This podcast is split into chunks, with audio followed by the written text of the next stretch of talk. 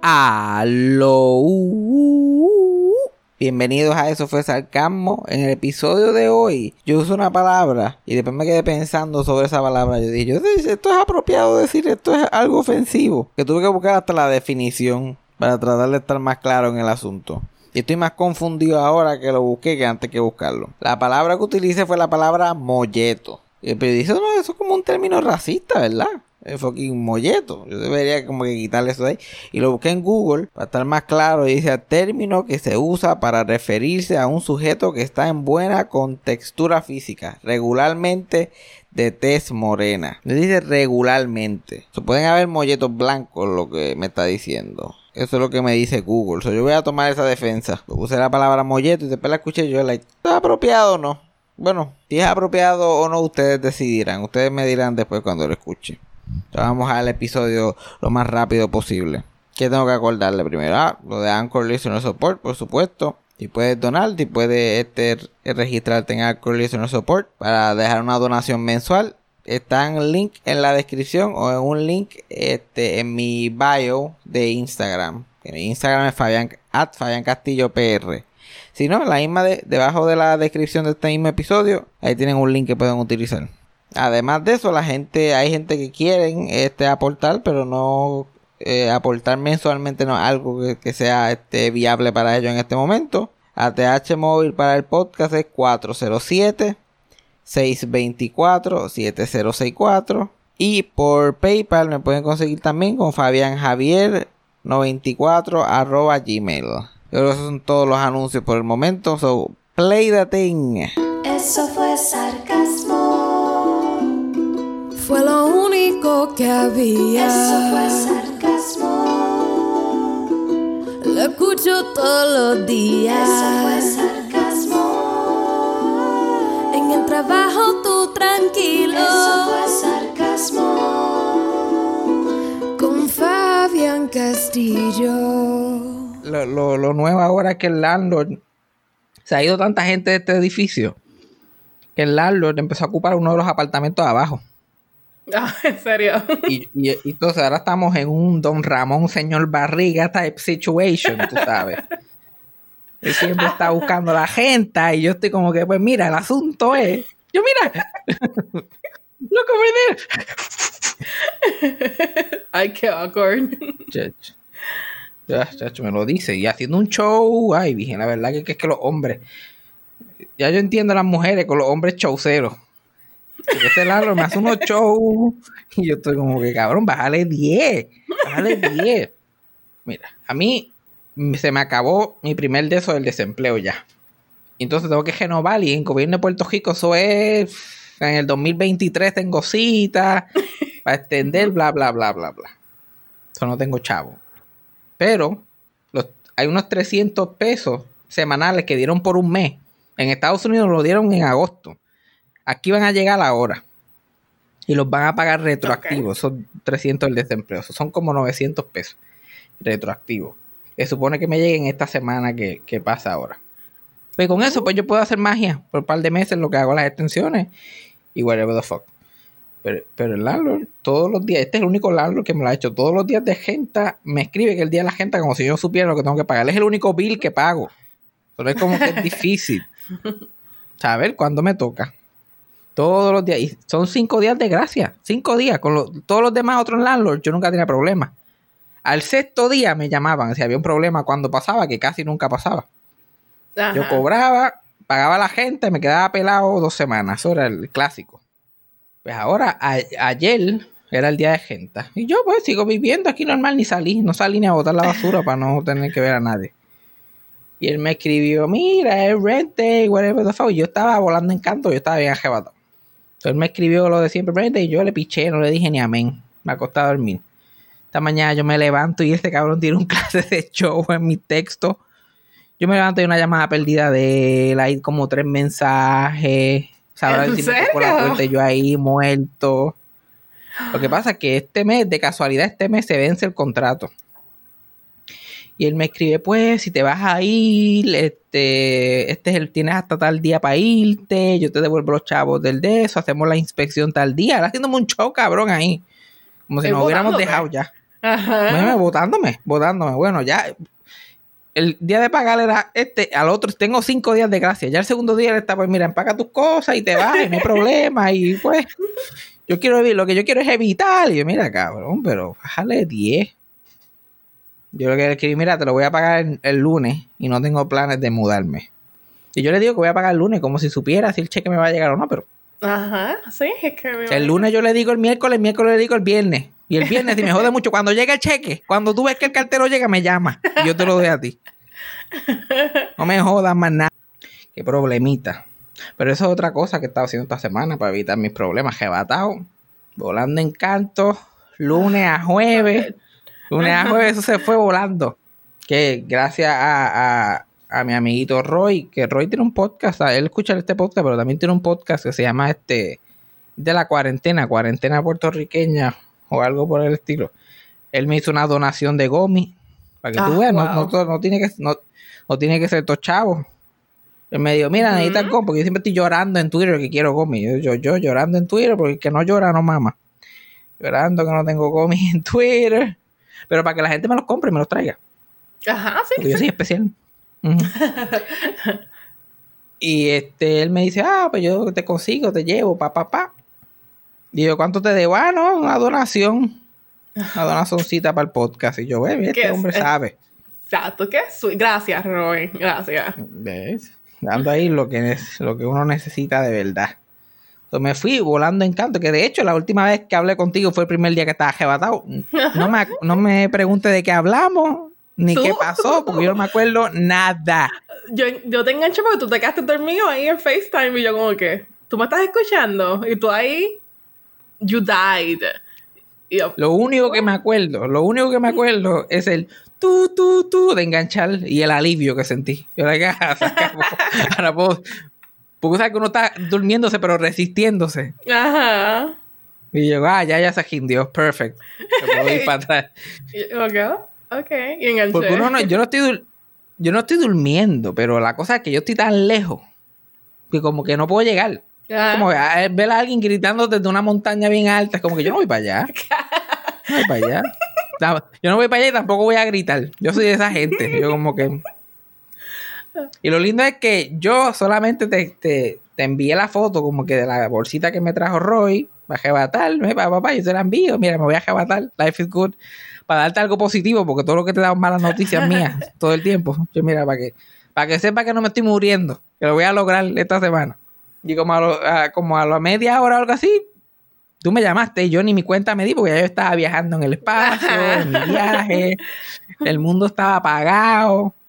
Y después me da con mirar mi teléfono, eh, llamada perdida, sabrá Dios hace cuánto tiempo atrás.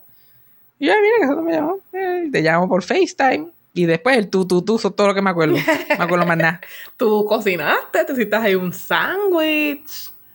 Um, Yo me hice un sándwich. un sándwich. Y después estabas llorando que querías otro, pero que no tenías la, la misma fuerza. Ah, chacho, yo esos, estos días que yo me he hecho sándwiches. Bueno, se acabó el pan. Y yo lo había comprado ese día. Y ya hoy no hay, no hay pan. Eso era sándwich y sándwich, pero que, por- y mi estómago no podía más con el sándwich.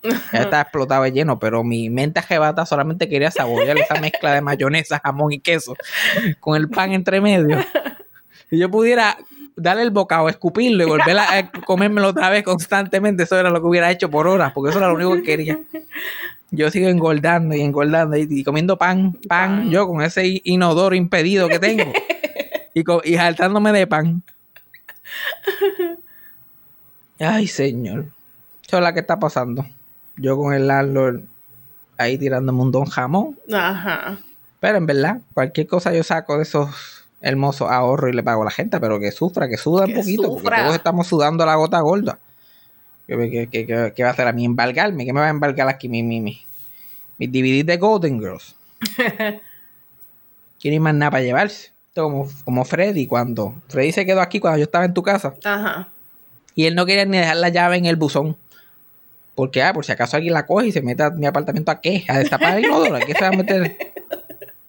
Está buscando cucarachas por un experimento nuclear. ¿Para qué se va a meter a mi casa? Lo único que vale aquí es esa cama, que es Queen, que eso no hay quien se la lleve. Exacto. Porque yo, yo no sé ni cómo yo la metí, yo creo que yo la dibujé aquí en el apartamento, porque yo no estoy seguro cómo fue que entró. Y toda la posible. Yo probablemente de gente le voy a decir, mira, quédate con la, quédate con la cama. Si la puedes sacar es tuya. Si la puedes sacar es tuya. No te preocupes, esos juegos de sábana y todo. Yo me compré esa cama tan, tan grande y tan exagerada. Porque mi gran de eso en ese momento es que yo, porque ya, ya yo había tenido un matre inflable. Entonces todas las gordas se me, me jodían el matre inflable. Entonces Ajá. tenía que yo llenarlo antes de acostarme a dormir. Me levantaba yo en, en otra como, como en un molde. Solamente la figura mía en el piso y todo el matre arriba. Yo me podía hasta asfixiar. So, cuando, me, so, cuando me mudé en el apartamento con Yajaira, que había, yo tenía un cuarto bien grande, pues yo dije, yo voy a coger una, una cama con todos los powers grandes para que quepan tres y cuatro gordas a la vez. O sea, una cosa. Y ahí está sin usar, yo uso el otro lado de la cama como mesita de noche, pongo mi jopa ahí, pongo cositas para leer, hasta los espejuelos, yo los pongo ahí. No los toco, la cama es tan grande que yo no los toco en toda la noche. Bueno, yo duermo en tu sofá como si nada. Eso es lo que yo, eso es lo que yo uso de cama, ese cantito. No necesito más nada. Me acuesto por un lado y para adelante para allá. Ah, pero me estoy arrebatando básicamente por no, por no quejarme, por no estar quejándome, siendo negativo. Necesito, necesito ser positivo. Y para ser positivo, pues necesito experimentar daño cerebral por par de días. Porque así no funciona ni de una forma ni de la otra. Se cancelan. Ajá. Sí, que eso que, que eso yo creo que es lo que tú estás descubriendo, porque tú me llamas a mí rápido a jebata, pues ya dices, ah, mira, un podcast para mí, ahora yo lo llamo, él me llama la mierda a mí por dos horas. Pero últimamente cuando yo me jebato, yo no quiero pensar, no quiero que me digan nada, yo estoy ido. Ajá, por lo I'm menos. just riding the wave. No estás ahí con las No culebras y cucarachas que you're spitting out. Sí, no, no, no, chacho. Las cul- culebras y cucarachas que hay aquí son suficientes para yo estar escupiendo. Que ese, ese fue otro, ese fue otro bad trip de la semana, que esta semana, eh, desde que llegué estoy tratando de mantener todo limpio para evitar cucarachas o cosas. Pero siempre se meten de afuera, como Santurce está tan lleno de cucarachas por la noche, eso es una vida nocturna de cucarachas.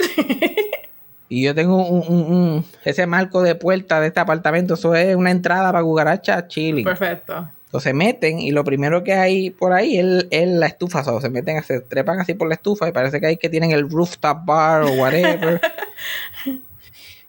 ahí es el jangueo. Esa es la placita de cucarachas en Santurce.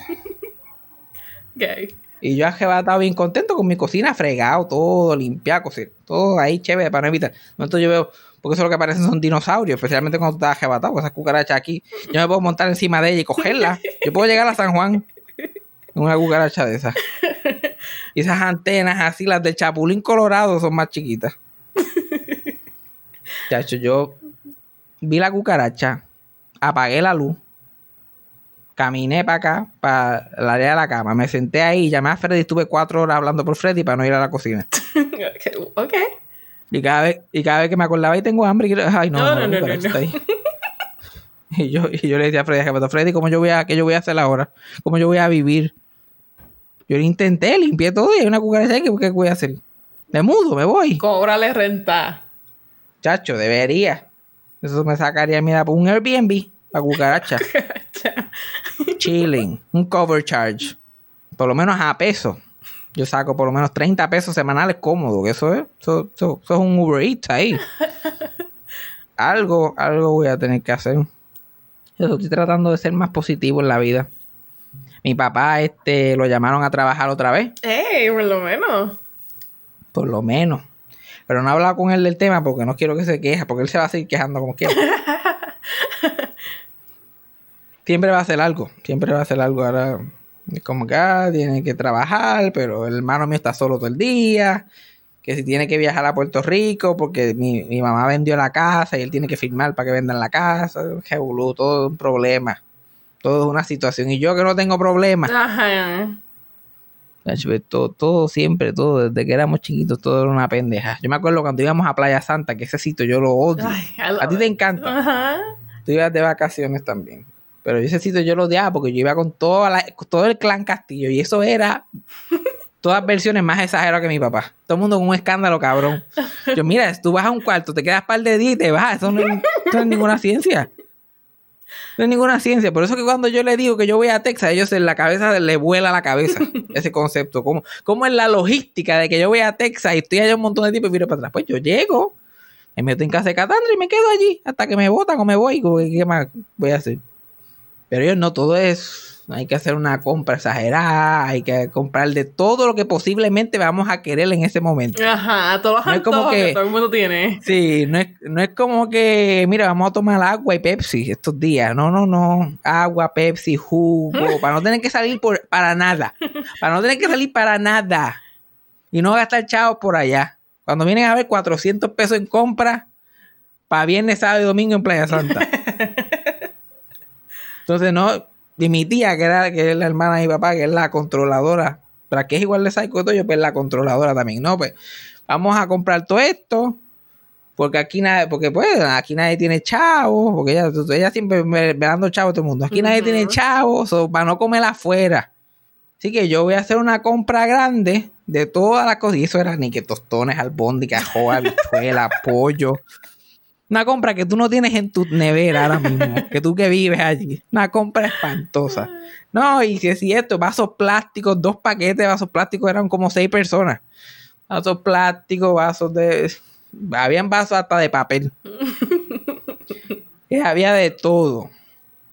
Y después, no, yo lo compro, yo ya lo compraba todo. Y después mi abuela, en la que da tarjetas era mi pobre abuela dolida. Que gastaba cuatro pesos en el mall y lloraba. Macho.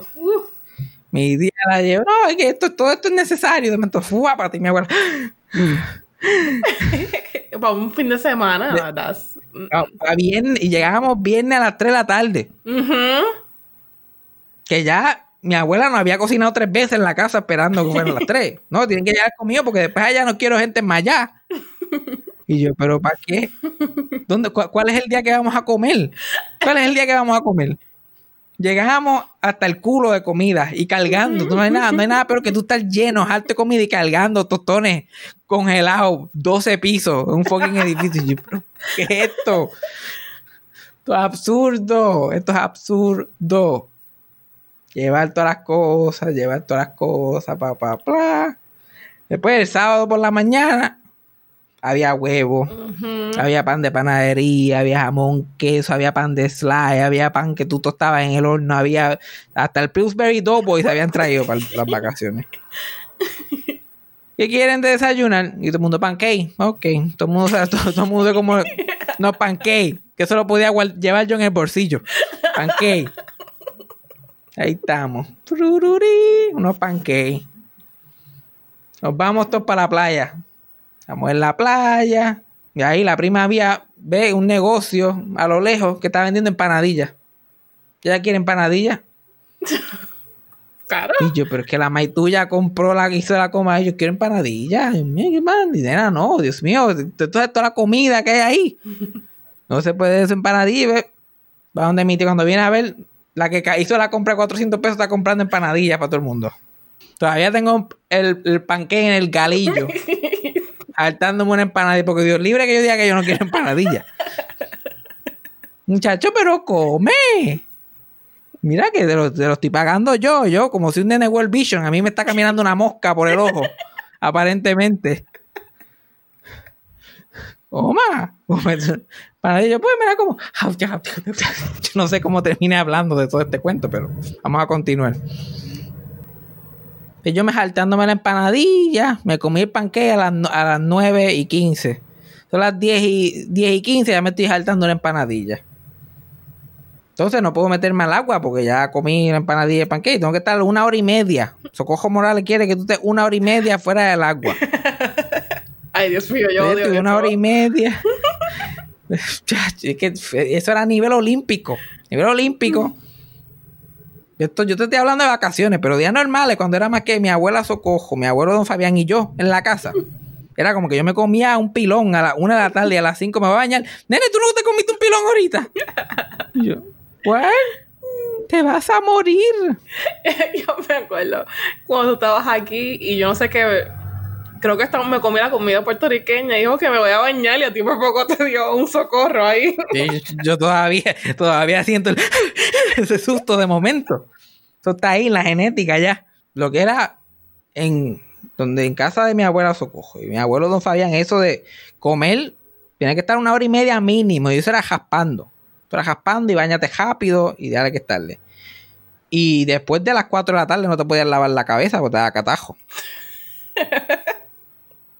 y yo me voy a bañar, no te lavas la cabeza. Y yo con la cabeza enchumbada de sudor, después de estar jodiendo y cogiendo por allí todo el día. Y yo. Y, era, y mi- miro que lo son las 4 y 8 de la tarde. La hora en América está empezando. Pero me va a dar catajo si me lavo la cabeza. Anyway. Pasa la hora y media allí en, en Playa Santa. Y yo me voy a tirar al agua otra vez. Me llama mi tía, que ya ya cocinó, hizo almuerzo para que coman. Pero es que yo me quiero tirar al agua. No tiene que almorzar, ya compramos toda esta comida. Ya hizo ajo blanco, albóndiga, habichuela, la pende... Y yo, pero y la, y la no, ven para que coman y qué sé yo qué más. Voy a comer, nos saltamos, otra hora y media que pasa. Exacto. Ya son las 2 de la tarde. Y yo lo que estoy es cagándome de tanto que he comido. Después a las 2 y pico de la tarde voy. Ahí chapulucé un, un, un ratito ahí en la playa, que eso lo podía hacer yo. Yo vivía en Mayagüez, yo podía gui- estar en Cabo Rojo en 20 minutos y tirarme en el agua. Y yo allí en Playa Santa, de momento, pum, nos llamaban otra vez a comer otra vez. Y ya se acabó el día porque en lo que comías y de eso ya había caído la noche. Exacto. Y lo menos que quería mi abuela era que me cayera el sereno. Pensaba- yo, yo pensaba que el sereno era un molleto, asesino en serie, como él me me lo pintaba. Yo, yo pensaba como era de esos clichés en las películas, que el más guapo de la cárcel. Eh, yo pensaba que era, yo pensaba que tenía que ver algo de abuso sexual o algo, ¿no? De, que te cae el sereno, yo me cae el sereno, ya me jode. Yo soy muy lindo. Yo soy muy lindo para que me caiga el sereno. Así, así fue que ellos me lo vendían, para yo cogerle miedo, porque yo. Todavía al sueldo y no estoy seguro que exactamente es como un polvito que echan por encima. Por la noche o algo así. polvito que echan por la noche. No, no sé quién. Pues ahí se fue el primer día, sábado. Ya, eh, no embuste. Pero se fue viernes porque llegamos alto y empacamos todo. Se fue sábado, que es el día prime. El domingo, el cash out, el cash out, el check out es a las al 12 del mediodía. Ajá. 6 de la mañana, Socojo Morales en mi oído. ¡Muchacho, levántate! ¡Que nos vamos de aquí! Y yo, o sea, cuando te levantan gritando que uno está con una parte por aplastado, mirando para el horizonte. Ahora pasó aquí. Y mi abuela bajando y mapeando ese sitio como si lo fuera, como si lo compró. Como ella va a vivir allí. Como, jamás como lo encontramos, porque ya lo encontramos lleno. O sea, que esos apartamentos ya tenían esa arena, parecían maracas, siempre tenían arena. Ella bajando y mapeando eso, que eso era para ir a sacar la foto de promoción. Cuando se va Socorro Morales de allí. Bajando y mapeando. Y mi tía haciendo desayuno. Pan con jamón y queso todo el mundo mientras empacan los huevos y la mantequilla y el pote de sirope y todo lo que trajeron. Todo, todo. Menos tres platos que se hicieron allí, todo. Se echa otra vez en un paquete y se lleva otra vez con la misma muchacha. Yo me acuerdo que mi abuela y jode y jode. Y yo loco por irme, porque eso era una tortura. Yo por eso, ese era el momento que yo le metía también, me ponía a recoger. Cuando una vez salimos de allí a las 8 y 40 y pico de la mañana. ya estábamos volando, pero volando.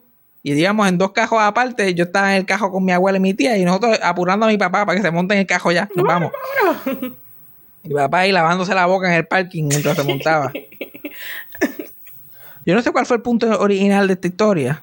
No sé, pero oh, ¿tú ibas al, a los pool parties de los sábados o, o no te dejaban por el sereno? ¿Qué pool party de los sábados? Yo tan feo. Ent- entre esa gente y mi autoestima no había break para que yo ir para allá. ¿Qué? ¿Tú no ibas a esos pool parties? No había break. Entre mi abuela gritando y mi abuelo, que ya tenía demencia, este, peleando, que había una máquina de viento que lo tenía loco, porque el viento del mal era una máquina de viento. que no lo dejaba escuchar la Comay. Entre todos esos asuntos, pues no me dio break para ir allí a, chulear en el pool party. Yo los veía de lejos, de lejos. Yo ni, me yo ni me acuerdo, yo ni me acuerdo. Yo siempre me encejaba temprano, pues esa gente no es... Me, meto- me pongo yo en esa fiesta. Me tomo ahí una latita de refresco. De momento viene sereno y me echan algo en la bebida. Tienes que pensar, tú tienes que pensar.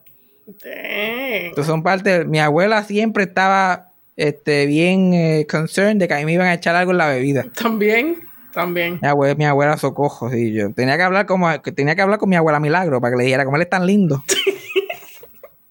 no es tan light, lo, lo van a ver lo primero que van a pensar, ay, vamos a ver. Este no lo tiene ni que dormir, le, le montan en el carro y el más que por tener dos o tres amigos se monta.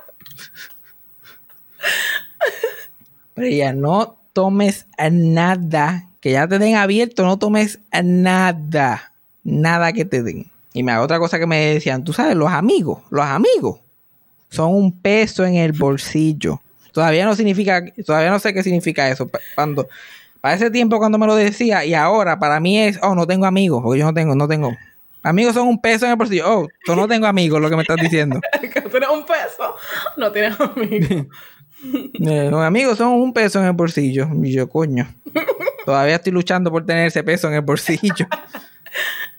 De verdad no tengo ni puta idea por qué llegué aquí. Yo estoy seguro que había un plan. Ah, de quejas. De mi papá y las quejas. Que todo es, que todo es una pendeja. Eso. Ay, mi papá se queja mucho, procede a quejarse de algo que pasó hace como 10 años atrás. Por 15 minutos. Ah, Ay, porque, ah, porque mi abuela, ah, ella quería darnos mucha comida. Ue. Qué vida trágica he vivido yo, qué vida trágica. Ay, señor. Pero así era. Y gracias, qué bueno que lo cejaron, la Playa Santa esa. El edificio ese de Aela. Ajá. Lo cejaron por los temblores. Gracias. Aunque yo no volvía para allá anyway, pero gracias Dios. Me encantaba. Gracias. Justicia divina. Justicia divina. Y tú no ibas los que eran como que de, de domingo a jueves. No me acuerdo, no me acuerdo, creo que no. Pero lo cogimos un par de años, esos par de años hicimos esa pendeja, siempre era una mierda. Siempre un- una cosa tan sencilla. Eso es una bobería. Porque eso no era ni tan lejos de, de- de mi casa, de, de Mayagüez, eso no era ni tan lejos. una hora, estás allí, la pasas bien. Like, nosotros si de verdad queríamos, nos podíamos bajar los chavos y ir todos los días a esa misma playa Ajá. todos los días, sin ningún problema, pero no, había que joderse. Esos son los traumas míos psicológicos. Pero aquí es donde yo saco mi- mis traumas psicológicos, porque ¿dónde más los voy a sacar? Este es mi único outlet. Ajá, exacto. Esto es lo único que me, esto es lo único que me mantiene cuerdo. Porque literal, solamente estoy sobrio para grabar esto, después volvemos hasta la jebata Ujú. otra vez por buen tiempo. Y eso es lo que la gente quiere. Ellos quieren escuchar tus traumas y que te quejes y que seas milagro y ya. Ya, eso es todo lo que la gente, pero la gente no pide más nada. La gente no quiere más nada. Ya yo no tengo casi ni cosas de qué hablar si yo no hago un carajo todo el día. El gran, ¿cuál es el, mi gran aventura esta semana? Este, viendo porno. Hace, hace años que yo no veía pornografía, ahora estoy viendo porno. Eso te iba a decir, adiós, volviste. ¿Ves que- que- A falta de pan galletas. yo voy a- voy a- ya, ya, ya esos tiempos de comprar nudes así como porque sí. They're done. Sí, no, y, los, y tengo los nudes que tengo quemados. Y mira que tengo un montón, pero los tengo quemados ya, quemados. Allá. Pregúntale a ese sofá, ya yo los quemé. A ese sofá tuyo. Pregúntale. He encontrado muchas diferencias. ¿Qué es la que, que ahora Pornhub también tiene ads así como YouTube? Ahora tengo que darle skip. Ya yo estoy con una mano y tengo que darle skip. Lo primero que tengo que hacer. Ya me están dando instrucciones. Y asumiendo. Y, y, y, ya- y- esa gente me están jugando la data ya. Ya Pornhub me está jugando la data. Porque me ponen los anuncios en español. y yo estoy like, ¿cuál es el guay? ¿Por qué? Porque yo he buscado algún video en español. pero Yo no, yo, no- yo no veo pornografía en español. Lo busco en inglés y de momento, si te gusta Pornhub, te encantará Pornhub Live.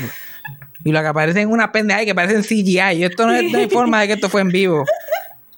Hay una mujer que, que, que, se- hace, que, se, que se echa la, la, la vagina para el lado y después se la rebota porque es bien chochua. Tiene como. So, se hace como que. Y hace. doing, Parece la nariz de Rudolph the Red-Nosed Reindeer. Yo, como eso no es en vivo. Estoy seguro que eso no es físicamente posible. Yo he visto chochas en My Day, pero ninguna con esa. Parece, una bola. Ella- esa cabrona podía tirarse pataja y que botaba parada. Como que. es- o sea, que ella es la de la de The Incredibles, Yeah, Elastic Girl. ¿Ves? Esa es la única explicación. Elastic Girl está haciendo este cam work, haciendo esa porno en vivo. Que yo no sé quién paga por esa mierda. Pero para eso vete a un OnlyFans. Hablando de pornstars, yo estaba este hablando con Freddy. Freddy, tú sabes que es un, un master sonidista. No. Él está, él está trabajando en. No te- Freddy no hace porno. Hasta el día de hoy que yo sepa, Freddy no hace porno. Créeme que si lo hace, yo voy a tirar links, vamos a promocionar. Pero él está haciendo una película ahora mismo con Transform y con los Usual Suspects. Ahí están grabando Bayamón. Una película ahí de food trucks, no sé cómo se llama. Pero él dice que se llaman los, los food truckeros, pero ese no puede ser el nombre. Eso es lo que iba No a decir. ser, ¿no? ¿por qué no puede ser? Ese es el nombre, en serio. Cristo, madre. No, película se puede jugar, pero un nombre. Yo dije, no, este, este nombre está cabrón. ¿De qué se trata? ¿De futro? ¿Cómo se llama él? Los futroqueros. No, Transform. Mira, siéntate, que, que te va- se te va a quemar hoy. Quítate la goja para que respire. Quítate la goja. Anyway, en esa película, una de las, de las actrices es, este, no sé si, se- si se llama así todavía, pero Carmen Lubana. Like, formerly Carmen Lubana, la, la pionera pornstar de Puerto Rico. ¿Tú sabes quién es Carmen Lubana? Ella, like, ella fue la primera pornstar allá en Estados Unidos que era puertorriqueña, que se hizo súper famosa. Oh, ok. Y ella salió un montón de pornografía, se ganó, se ganó premios. Era la, la- la- la- artista porno pegada de los 2000, como que al principio de los 2000, 2006, por ahí. Ella le metió, salió en Howard Stern. Bueno, todo lo que hacen las pornstars, lo que hacían las pornstars en esa época. Pero ahora ya está, se retiró de eso y ahora está haciendo cosas más mainstream, es influencer, está haciendo esta película, bla, bla, bla, bla. Y la, gente la trata como un ícono. Y Freddy no sabía quién era tampoco cuando de eso. Ella me dice, mire, ¿quién es, Car- quién es Carmen Lubana? Y yo, cabrón, pero hello, y le explico quién es. Y él como que, pero, chacho, la gente la trata con tanto cariño y siempre están sacándose fotos con ella, todo el mundo encima de ella, los hombres, las mujeres. Yo, mira, si tú estás haciendo una película de momento entra Roberto Clemente, y tú te vas a emocionar, tú te vas a querer sacar una foto con él, ¿verdad? Y Si, si, si tú estás haciendo una película y entra un pionero de algo, no importa lo que sea. Y entra el primer hombre en vender pincho sí. en la vida. Bueno, tú lo vas a tratar de usted y tenga, porque un pionero en lo que hizo, lo que hace. Exacto, cuando ya yo lleve 40, 50 años en esto, yo llego al set de una película, mira, mira, tú quieres hablar de olor de culo, mira, háblale a ese que está ahí. Olor de culo y cagarle, ese hombre tiene un legado. Y tapar inodoro. Está pariendo. Mira, este hombre, ahí en el internet hay como probablemente 25 a 30 horas de él hablando de cagar nada más, si lo editan todo juntos, si lo editan todo juntos. Y tú le tienes que dar respeto a la gente, pues Carmen Lubana en el set la tienen de usted y tenga y así debe ser. Pero ella, ella se estaba sacando fotos con Transfor, que es el director, y Francis Rosa, que, que, que está que es parte del elenco también, con todos ellos se estaba sacando fotos. Y la gente estúpida siempre comentando este idi- idioteces y mierdas. O sea que en Puerto Rico odian a las mujeres también, que eso siempre, esa eh, eh, hostilidad interna siempre está ahí. Yeah. O sea, ahí no hay forma de escaparse de ella. Le escriben una foto de, no sé en qué cuenta, si era la de Carmen Lubano o la de Francis. Le escriben, como que diablo, Francis, de la Rivera a la, a la Lubana, ahí te graduaste. Porque él se dejó de Natalia Rivera y ahora, tiene- y ahora se sacó una foto con Carmen Lubano. Ajá. Yo primero que nada, tú estás haciendo ese comentario estúpido e innecesario, basado en la premisa de que tú sabes, tú sabes, aparentemente, as a fact, que Carmen Lubana chicha mejor que Natalia Rivera. Ajá. ¿Cómo carajo tú sabes eso? Eso es como decir, ah, diablo, yo voy a irme a janguear con Fabián porque él es comediante, eso la voy a pasar bien. Eso, no es real. Eso no es real, eso no es real, eso es, eso es ficticio. Eso es ficticio. Una mujer que le pagan para estar montada encima de un hombre todo el día, va a llegar y va a hacer lo mismo. Yo termino este podcast y no hablo hasta el domingo.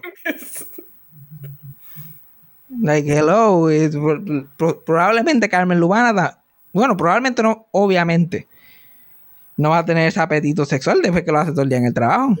Yeah. Y Natalia Rivera, ¿qué sabemos de ella? No sabemos nada, absolutamente nada de su vida íntima.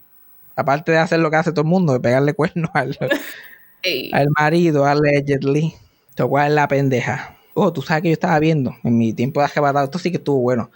Me puse a ver el. Esto pueden ser las gotitas del saber. Yo creo que ya yo me comí el gomi cuando nadie estaba mirando. Y vi un docu- hay un documental en Netflix que se los recomiendo a la gente de Dolly Parton. Estaba viendo los debates presidenciales de aquí en Estados Unidos y volví. A, con todo arrebatado, pues estaba re- bastante chileado. Solamente estaba viendo colores y pendejas. Pero flipeando así por, por mi teléfono, me, Netflix me dice que hay un documental de Dolly Parton. Chacho, de bicho, eh. Quité eso más rápido que ligero. Me empiezo documental de Dolly Parton. Like, hablando de, de mujeres que la gente este, no le dan suficiente crédito. Like, las ven, la gente ve a las, a las mujeres y le. Porque todo el mundo se cree que las feministas tienen que ser sin brasier, sin maquillaje, cabeza afeitada, cayendo la puña a la gente. Pero la idea de tú ser una mujer libre es que tú haces lo que te salga a los cojones. Tú puedes ser cualquier tipo de persona que tú quieres ser, con cualquier mezcla de esas cosas. Todo es parte de, lo que es un ser humano y lo que debería ser un ser humano. Entonces me da eso con la carrera de Dolly Parton, que ella empezó en los 60 en country music esos chojos de, republicanos y gente conservadora en Nashville. Y ella como que con su, con su, con su pendeja y su cosita ha hecho lo que le ha dado la gana todo el tiempo. No se ha dejado encasillar, ha hecho todo lo que siempre ha querido hacer. una mujer súper pobre que nunca tuvo nada, vivió en una casita de madera en una finca de otra gente, básicamente trabajando en la finca. Sus padres trabajaban en la finca y ellos, pues, a la vez que iban creciendo y empezaban a caminar, se ponían a trabajar también. Y el único entretenimiento que ella eh, tenía era la, música que ella misma escribía, porque no había radio, no tenían televisión, no había cine, como que ellos vivían ahí aislados del mundo completamente en ese monte. Ah, sí. Y ella escribía canciones para, para este, cantárselas a su familia, para que su familia también se entretuviera, porque ellos literalmente no tenían más nada que hacer. así fue que ella empezó. Y ya a los 18 años, por sus propios cojones, ella se fue para Nashville y empezó su carrera como cantante ella empieza su carrera en Nashville entonces ella es esta rubia espampanante con unas tetas enormes, un cuerpo así bien curvy. Ella solita, 18 años, metiendo mano allí en Nashville, solamente con una maleta, una maleta que tenía las dos o tres panties que tenía, sus dos o tres trajes elegantes y todas las canciones. Lo más que tenía eran canciones escritas en papeles. La primera vez que fue a Londres a lavar los dos o tres panties que tenía, los dos o tres chavos que tenía, conoce un hombre y ese hombre y ella empiezan a salir, eventualmente se casan. Cuando ya va al record label así barato que ella estaba ya empezando con ellos, a decirle, mira, me voy a casar con este hombre, ellos le dijeron, no, tú no te puedes casar con este hombre, porque este hombre te va a dominar, va a querer que, no va a querer que tú sigas tu carrera. Las mujeres profesionales no se casan hasta que ellos ya son profesionales, hasta que ya son famosas, y tú no te puedes casar con esta persona y bla, bla, bla, y siendo bien condescending con ella. Y ella dijo, está bien, ok. Me dijo que sí. Y ese mismo día que le dijo que sí está bien, se casó con el, con el muchacho. Y ellos no se enteraron hasta tres años después. Oh my God. Y cuando se enteraron, ellos estaban like, coño, tú tenías razón, esto no iba a afectarle en nada.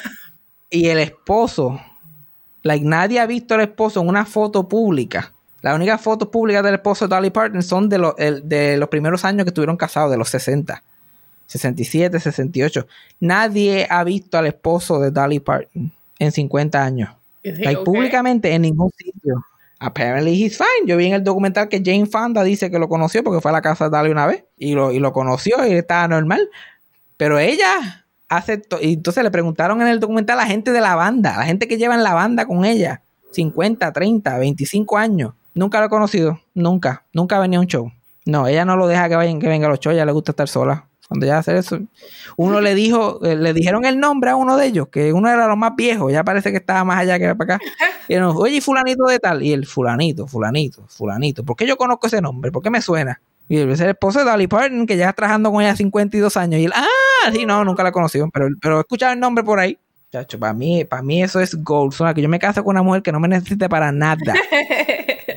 para nada. Yo estoy en la casa mojoneando. Eso es todo lo que yo quiero.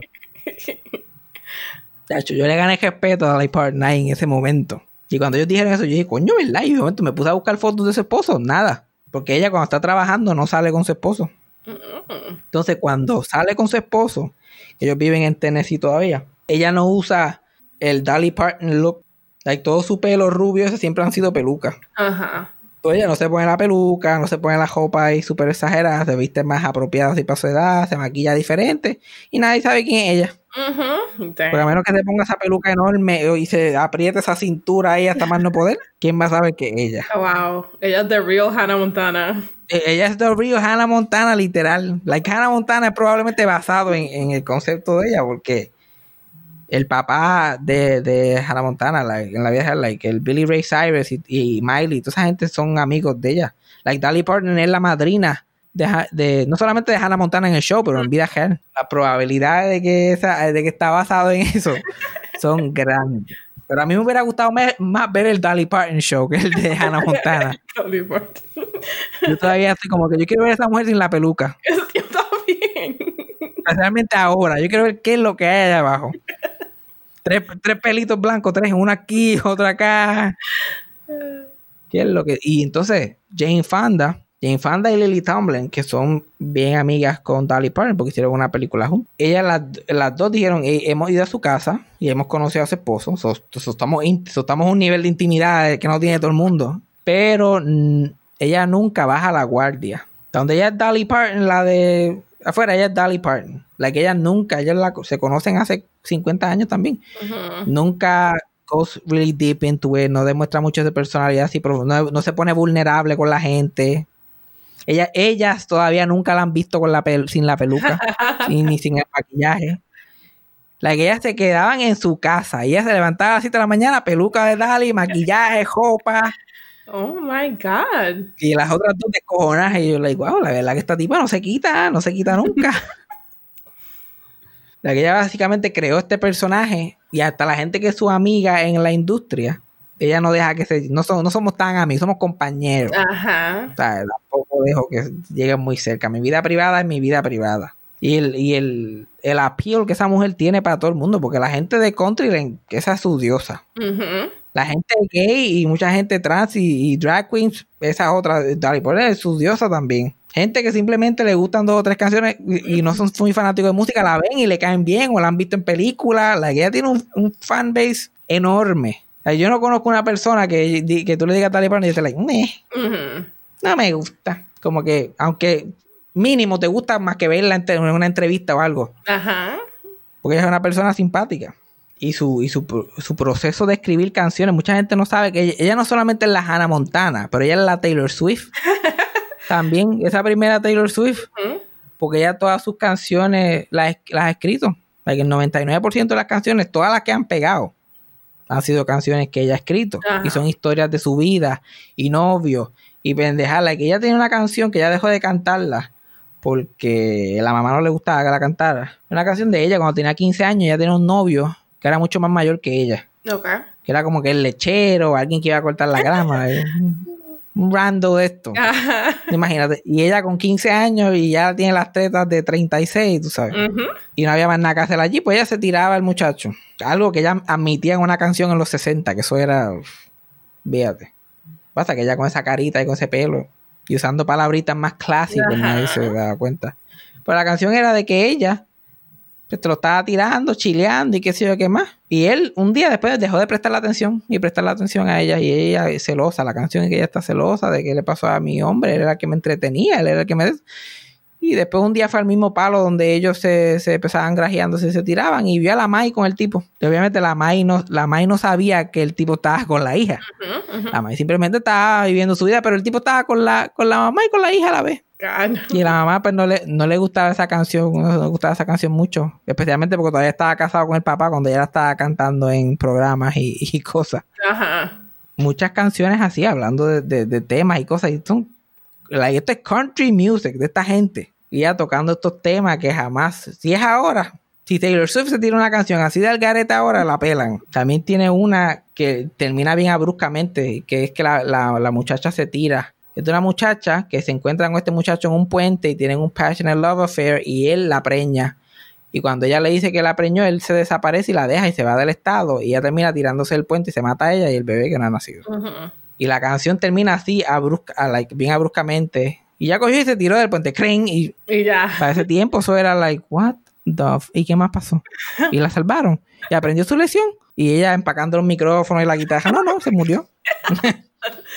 se mató. Se mató ella y el bebé. Y tú sabes por qué fue eso, ¿verdad? Porque iba a hacer la- ella iba a hacer un aborto. Pero la gente de Country Music no te atreves a hacer un aborto. Tú eres loca. Que una mujer se dé un aborto. Y ella, por ser una hija de puta, dijo que pues se mata con el bebé. No se hace un aborto, ya se mata con ti bebé. Pensando que estaba haciendo la gran maldad y los tipos le dijeron como que dale, eso es mucho mejor. That's La gente, los cristianos, los cristianos prefieren que se mate, honestamente. So, estamos bien. Estamos por- vamos por buen camino. Y no- hay canciones que ella escribió que pegaron después con otra gente, como esa de eh, I Will Always Love You. Whitney Houston, la, la- esa canción es de Dolly Parton, ella la escribió, la cantó, pegó un poquito en su época, pero no pegó mucho. Como 12 años después Whitney Houston la, la graba, palo. Ya. Y le preguntaron a Dolly Parton si estaba celosa y ella celosa. Esta mujer me compró una casa, amigo, cantando esa canción. Esta mansión que yo tengo aquí, gracias a ella, que la siga cantando toda la vida. si quiere. Es weird porque si tú le preguntas a alguien quién canta esa canción, ellos no te van a decir Dolly Parton. Ujú. Y- Yo como Whitney Houston. Y Dolly Parton empezó cantando esa canción porque la escribió y terminó cantándola también porque Whitney Houston ya no la está cantando. y Dolly Parton ahora... Y todo el mundo dice, diablo, va a cantar la de Whitney Houston, cabrón, ven acá. porque yo creo que mucha gente que va a los conciertos, por más fan que sea de Dolly, eso se le puede escapar. Yo como que diablo, cabrón, está cantando, está dándole un country music a la de Whitney Houston. Claro, la verdad que esta Dolly está volando el encanto. Parece que esos medicamentos la presión la tienen tripeando. Bien cabrón. Se cree que Whitney Houston. Ahorita sale en Blackface. Saca la cámara, saca la cámara que esto va para TMC. Y mientras ella sigue como que creciendo y siendo famosa, Jane Fonda. Que Jane Fonda, la de Grace and Frankie, leyenda del cine, la, la, la que hace de Grace. Y Lily Tomlin, que es la que hace de Frankie ahora. Ellas dos iban a hacer una película que tenía, era una comedia, pero tenía que ver mucho con el feminismo y con las mujeres en el trabajo, todas las cosas que todavía el sol de hoy se están discutiendo. Pues Jane Fonda era la radical, la que siempre estaba peleando, la que todo el mundo en el gobierno odiaba, tenía un récord en el FBI, más jebulu. Pero ella siempre, todavía el sol de hoy la están metiendo presa cada rato, todavía siempre está en un, en un crical. Lily Tomlin era más light en su de su persona, pero era lesbiana, lleva, lleva toda la vida casada con la misma mujer, pero eso, eso ella era rebelde solamente por existir Ajá. porque, está, porque su, su pareja era una mujer. Entonces ellas dos están es- viendo esta película, lo que pueden hacer, que es de, de mujeres en el workforce eh, y secretarias y eso. Y momento imaginas, diablo, tú imaginas este, Dolly Parton como una secretaria aquí. Una secretaria que está siendo sexually harassed, eh, como si te ves como Dolly Parton. Pues. Estoy seguro que a ella la ha pasado, ella puede traer esta experiencia. o sea, la contactan para que haga su primera película, esa película. Y ella dice que sí, con el de eso de que ella escriba la canción de la película. Ok. Que eso se convirtió siendo 9 to 5, que todo eso, eso- la canción es, un, es más un palo que la película ya a estas alturas. Eso tú escuchas esta canción, hizo el día, se prendió esta mierda. y este. Pues ese fue tu primer papel actoral. Y fue la, fue la película más, este, la segunda película más taquillera de ese año. Y como quiera, no quisieron hacer más comedias de mujeres, porque no funcionaban supuestamente. Esta fue la primera comedia completamente de mujeres. Una de las películas más grandes de ese año. Pasan 30 años sin una película de mujer. Porque no fue hasta Bridesmaids de los otros días que lo volvieron a intentar. Ahora, recientemente, había un plan de hacer una segunda parte de 9 to 5, ahora, como en el 2018-19. Y escribieron un libreto y se lo dieron a las tres actrices. Y las tres actrices los mandaron para el carajo porque era algo de ellas escapándose de un asilo. No, que ustedes están en un asilo todas juntas, porque la gente que trabaja juntas después termina en un asilo juntos. Y enteras, como están ellas, ent- enteras. Ujú. Enteras. Mujeres que me pueden ganar a mí cogiendo bicicleta a las tres. No, no puede, no ¿Qué? Coger bicicleta, coger bicicleta es demasiado. Que nos pongan a subir y a bajar esas escaleras mías a ver quién se quita primero. Si Jane Fonda o yo. Chacho. Dale, para, lo único que tiene que hacer es quitarse los tacos. Para adelante, para allá. No, ella, ella lo hace en taco para flex. Sí, no, porque le- probablemente le queda cabrón en taco, porque esa mujer yo nunca la he visto con nada menos de que stripper heels o algunas cosas así de cristal. Parecen, ella está, parece que está caminando en estatuas de Colón. Like, eso, esa es la comodidad de su pie. Y ella es que mientras ella no sabía nada de actuación, ella era una jíbara, la que había acabado de estar pegada a Lee Parton. So, ella se aprendió el libreto dejado a cabo, libreto completo de la película, la línea de todo el mundo. Y llegaba todos los días al set ready, vamos para encima. Y en el cine se tarda un montón en que se ajustan las luces, ajustan la cámara, vuelven y la ajustan. Después graban ahí un ratito, después lo que viran para el otro ángulo y cambian la luz, eso de seis horas más. So ella empe- empezó a bugir y se puso a escribir la canción de 9 to 5 allí, la canción de la película. Pa. Y la técnica que ella ah, usaba y todavía usa es, este, es las uñas acrílicas de ella. Ella le gusta este, este, menearlas así como si fuera como un washboard o un guiro Ajá. que hacen como un ruidito y ella se ponía a, a tocar para escribir canciones. Ella a veces, si no tiene más nada, pues se pone a hacer así con las uñas. So, mientras estaban grabando la película, ella, like. y ella, like, oye, esto se escucha bueno. Hasta que terminó, eh, este. Le cantó la canción a las otras dos con la, con las uñas. Ujú. Dang. Y ella, todo, like. Y Lily Tomlin dijo, como que coño. Yo no sé qué va a pasar con esta película, pero esa canción va a pegar. Así que por lo menos eso, con eso recuperamos el presupuesto de la película. Ahí ella fue que se dejó de preocupar. Olvídate, esta, ca- la- esta canción va a vender la película.